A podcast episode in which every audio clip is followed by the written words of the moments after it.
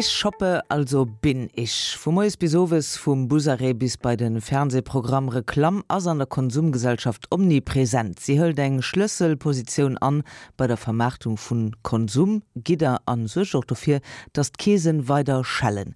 Ennner der Iwerschrift Kaufmisch stellt Angelika Tome Haut sogenannt Konsumverstärkerfir an den Ufang mischt eng Verpackung, die der Welt ziemlich viel verspricht. In der Welt des Überflusses und der Massenproduktion sind Qualität und Design entscheidende Faktoren.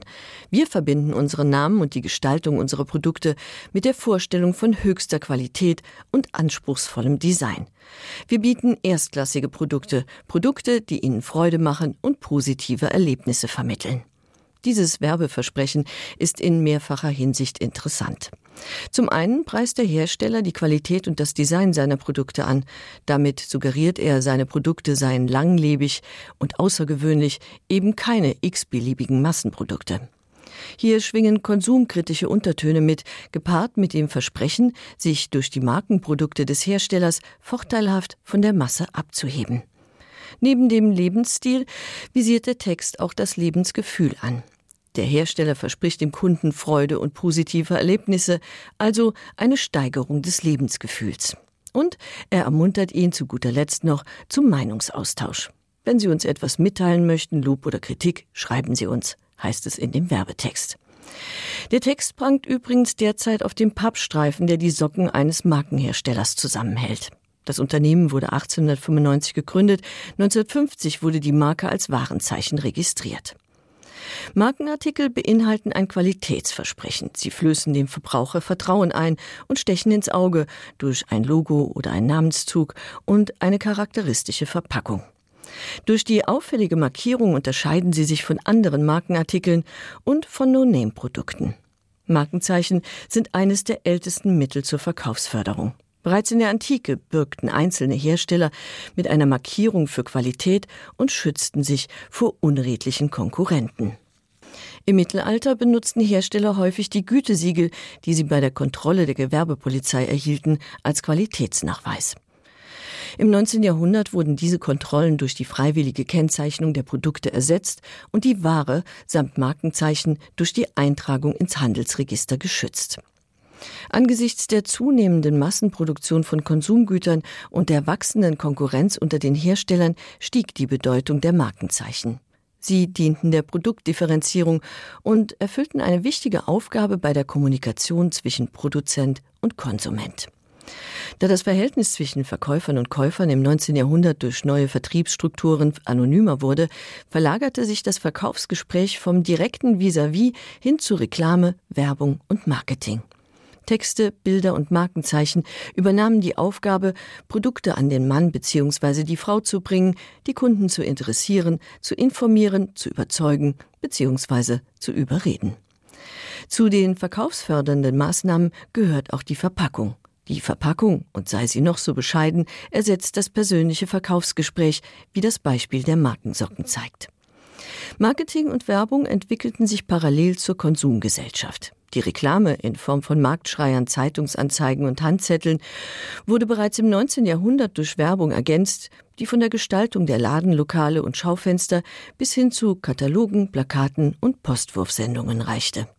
In den großen Unternehmen wurden Werbeabteilungen eingerichtet und in den Städten Litfaßsäulen aufgestellt. Die Werbung macht den Verbraucher mit neuen Produkten vertraut, liefert Infos über Funktion und Handhabung, steigert den Absatz und verstärkt den Konsum. In den goldenen 20er Jahren boomten Werbung und Marketing. In den Großstädten erstrahlten Neonreklamen und Wanderschriftanlagen, Sandwichmänner und Werbefahrzeuge bevölkerten die Straßen und Flugzeuge malten Werbebotschaften an den Himmel. Die Werbung entdeckt die Frau als Konsumentin und Eyecatcher und das Kino als Medium. Die Werbeabteilungen und Agenturen entwickeln auf der Basis von psychologischen Erkenntnissen neue Strategien, Private Marktforschungsunternehmen liefern erstmals statistisches Material für Marktanalysen.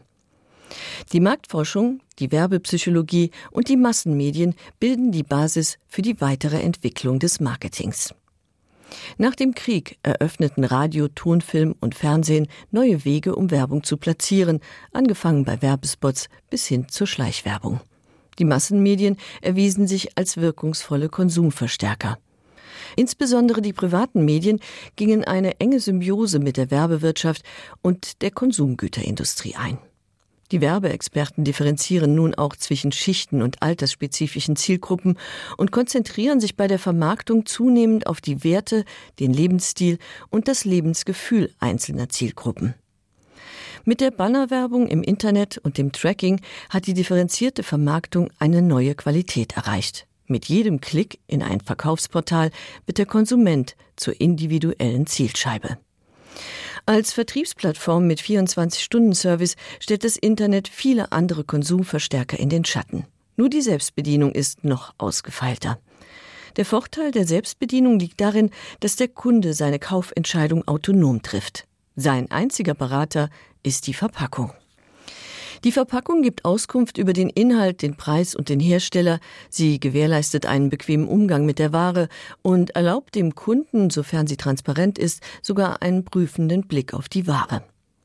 Um den Absatz zu steigern, sind Selbstbedienungsläden wie zum Beispiel Supermärkte nach verkaufspsychologischen Kriterien durchorganisiert.